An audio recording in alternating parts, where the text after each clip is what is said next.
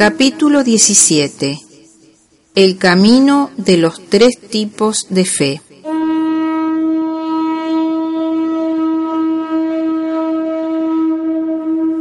Srada, Traya, Vidhaga Yoga.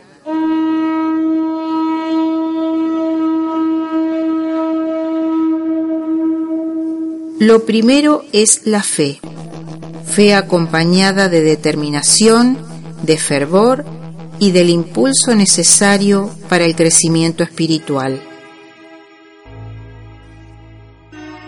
Pero Krishna, inquiere Arjuna, hay personas que de buena fe emprenden el camino correcto sin tener ningún conocimiento profundo de las escrituras. ¿Cuál es su logro espiritual? Su fe es movida por satua, pureza, rajas, actividad o tamas, oscuridad.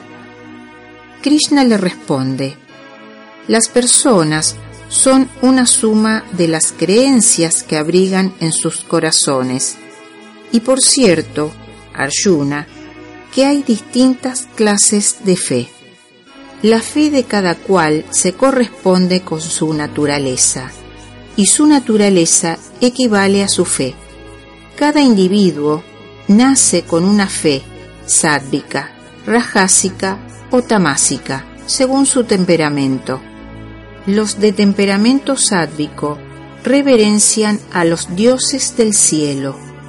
Los rajásicos adoran el poder y la riqueza aunque no los reconozcan como sus dioses. Los tamásicos veneran los espíritus de los muertos, espectros y dañinas deidades que, te repito, concuerdan con su propio carácter. Hay personas movidas por pasiones y deseos excesivos, que inventan duras formas de autoinfligirse un daño. Son tan necias que lastiman sus cuerpos y sentidos y así me hieren a mí, el alma que está dentro de ellos. Aunque parezcan entregarse a la fe, sus prácticas perjudican su crecimiento espiritual. También otros comportamientos influyen en el logro espiritual.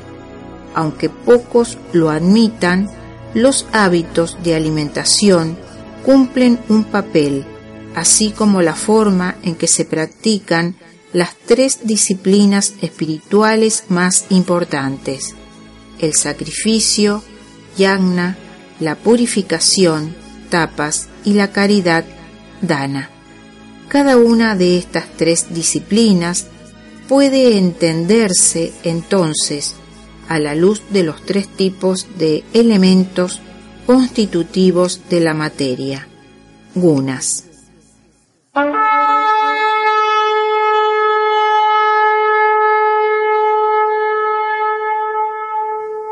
El significado espiritual del alimento.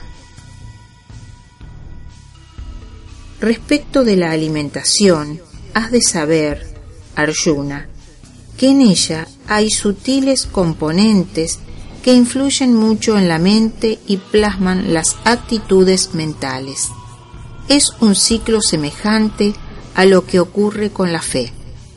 Cada uno es lo que come y come según lo que es.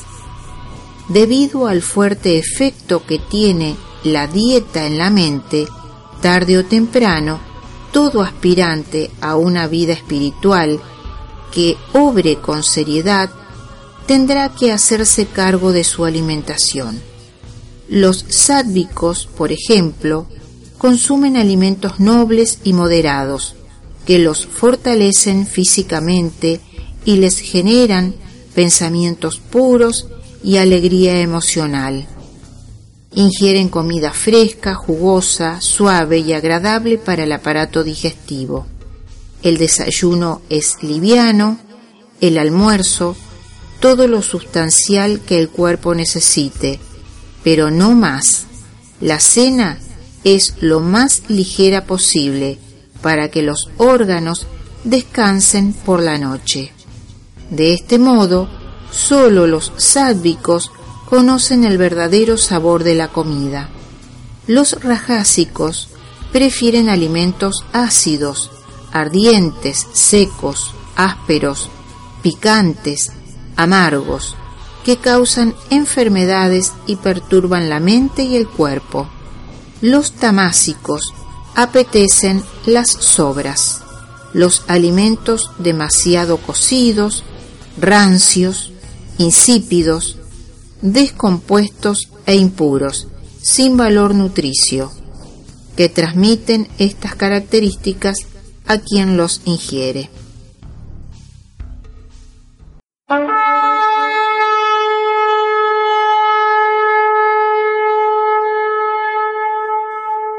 Tipos de sacrificio espiritual y su eficacia.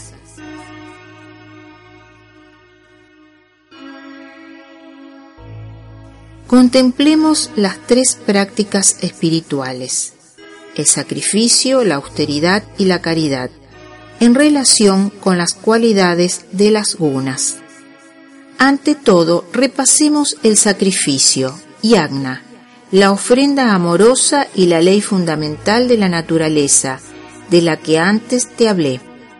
El sacrificio es sádvico, cuando se lo hace por sí mismo, sin ningún otro deseo, sin expectativa de recompensa y sin apego por los frutos de la ofrenda. El sacrificio es rajásico cuando se lo realiza para la glorificación personal por ostentación o por los beneficios que pueda reportar, o como un intento de granjearse los favores de Dios. El sacrificio hecho con fines egoístas es perjudicial para el crecimiento del espíritu. Las personas tamásicas hacen sacrificios vacíos, despojados de la necesaria solemnidad, sin un fervor sincero, no acompañados siquiera del cántico o rituales apropiados, en definitiva, sin fe alguna.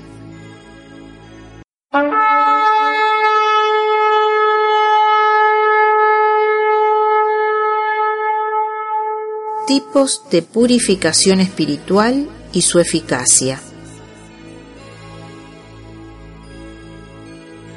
Consideremos ahora la purificación tapas, literalmente fundir, como cuando se refina un mineral. Su propósito no es el dolor ni la penitencia, sino el refinado deliberado de la propia vida, su fusión y su nuevo moldeado en un nivel más alto de pureza y espiritualidad. Aquí importa el objetivo, que no es autocastigarse, sino purificarse, pasar de la existencia humana a la divina. Hay tres métodos principales de purificación.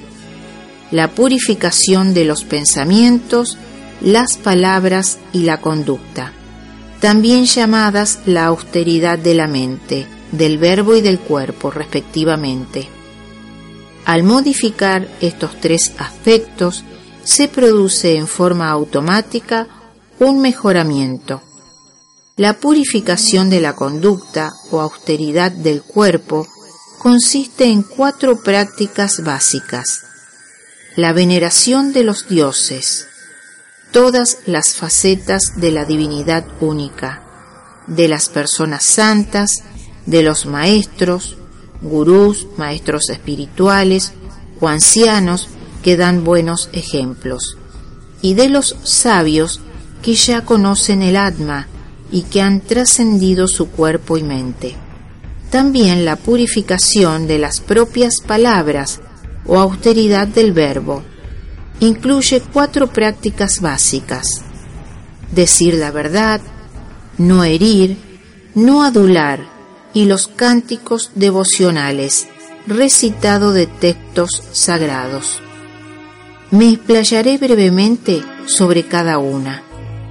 Di siempre la verdad, Arjuna, y preséntala de la manera más agradable que puedas.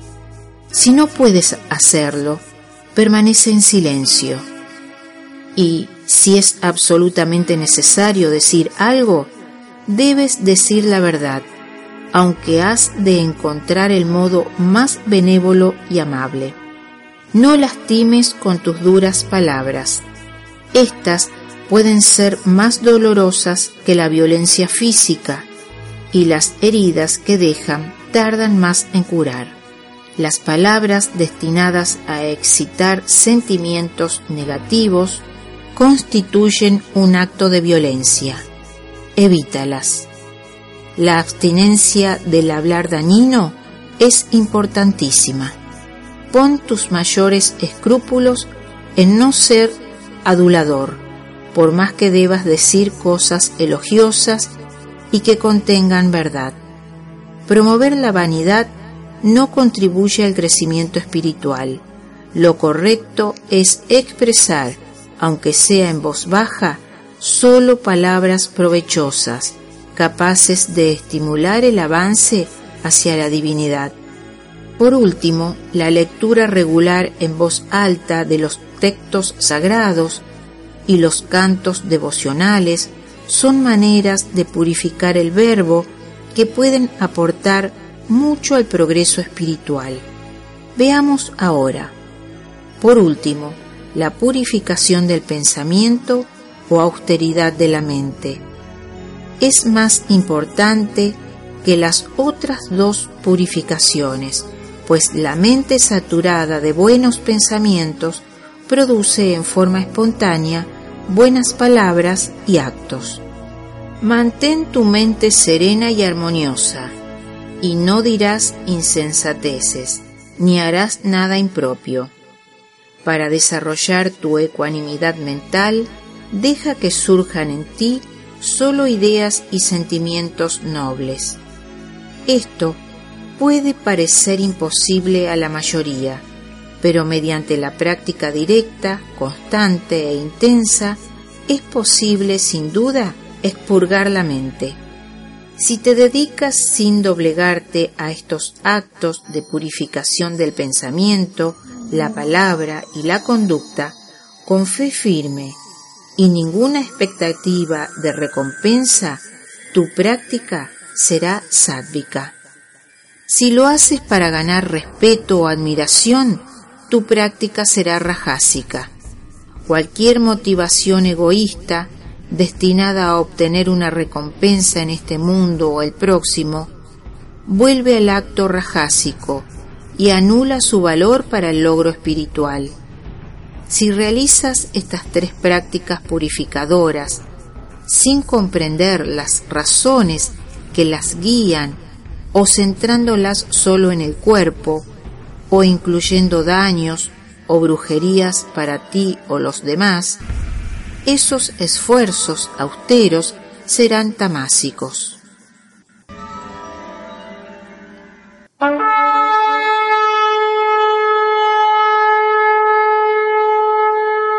Tipos de caridad y su eficacia.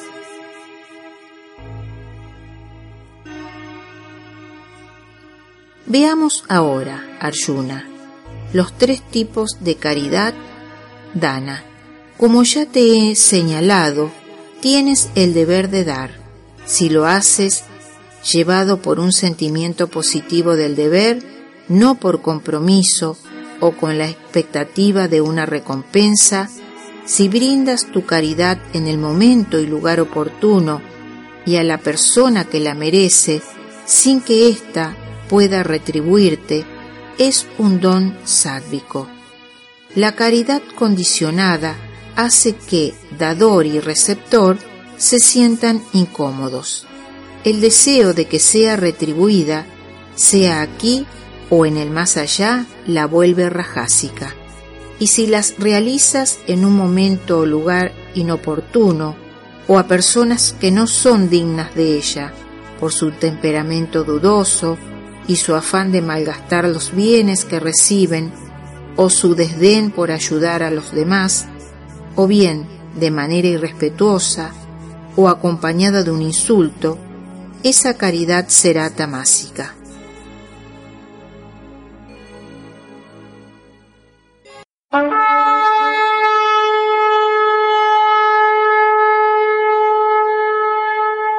Om Tat Sat. Literalmente, Om, eso es pero su significado esencial es solo Dios es la realidad. Aunque el sacrificio, la purificación y la caridad, yagna, tapas y dana, son las acciones más elevadas que tienen lugar en el mundo, todas ellas, aunque se las practique en forma sádvica, poseen un tinte de impureza mundana.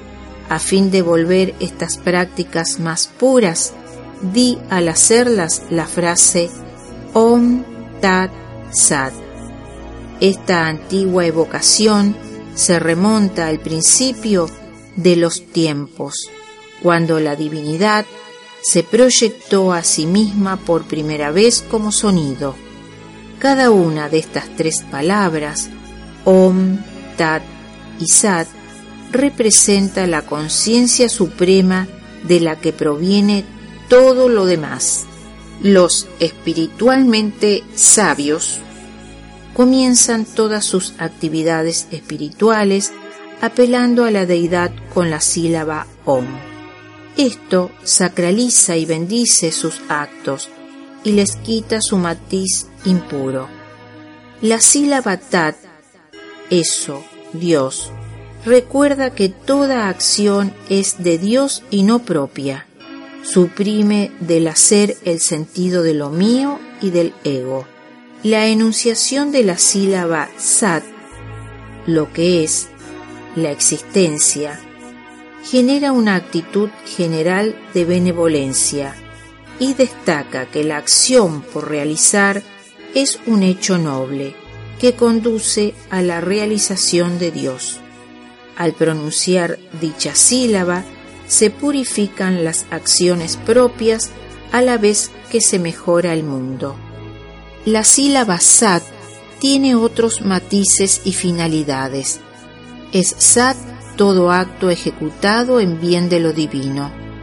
También lo es dedicarse con firmeza a las actividades espirituales, el sacrificio, la purificación y la caridad. La reiteración de Om Tat Sat exalta la actitud con que se hace algo. Sat, lo que es, es el medio y es el fin, la deidad y la vía para llegar a ella. Por último, Arjuna, has de saber que lo primero es la fe firme. Estas actividades espirituales deben ser llevadas a cabo con sraddha, una fe llena de determinación, de fervor y del impulso necesario para el crecimiento espiritual. Hacer esto sin fe firme es asat, no eso lo cual significa que el acto carece de valor espiritual y que nada valedero puede esperarse de este aquí o en el más allá.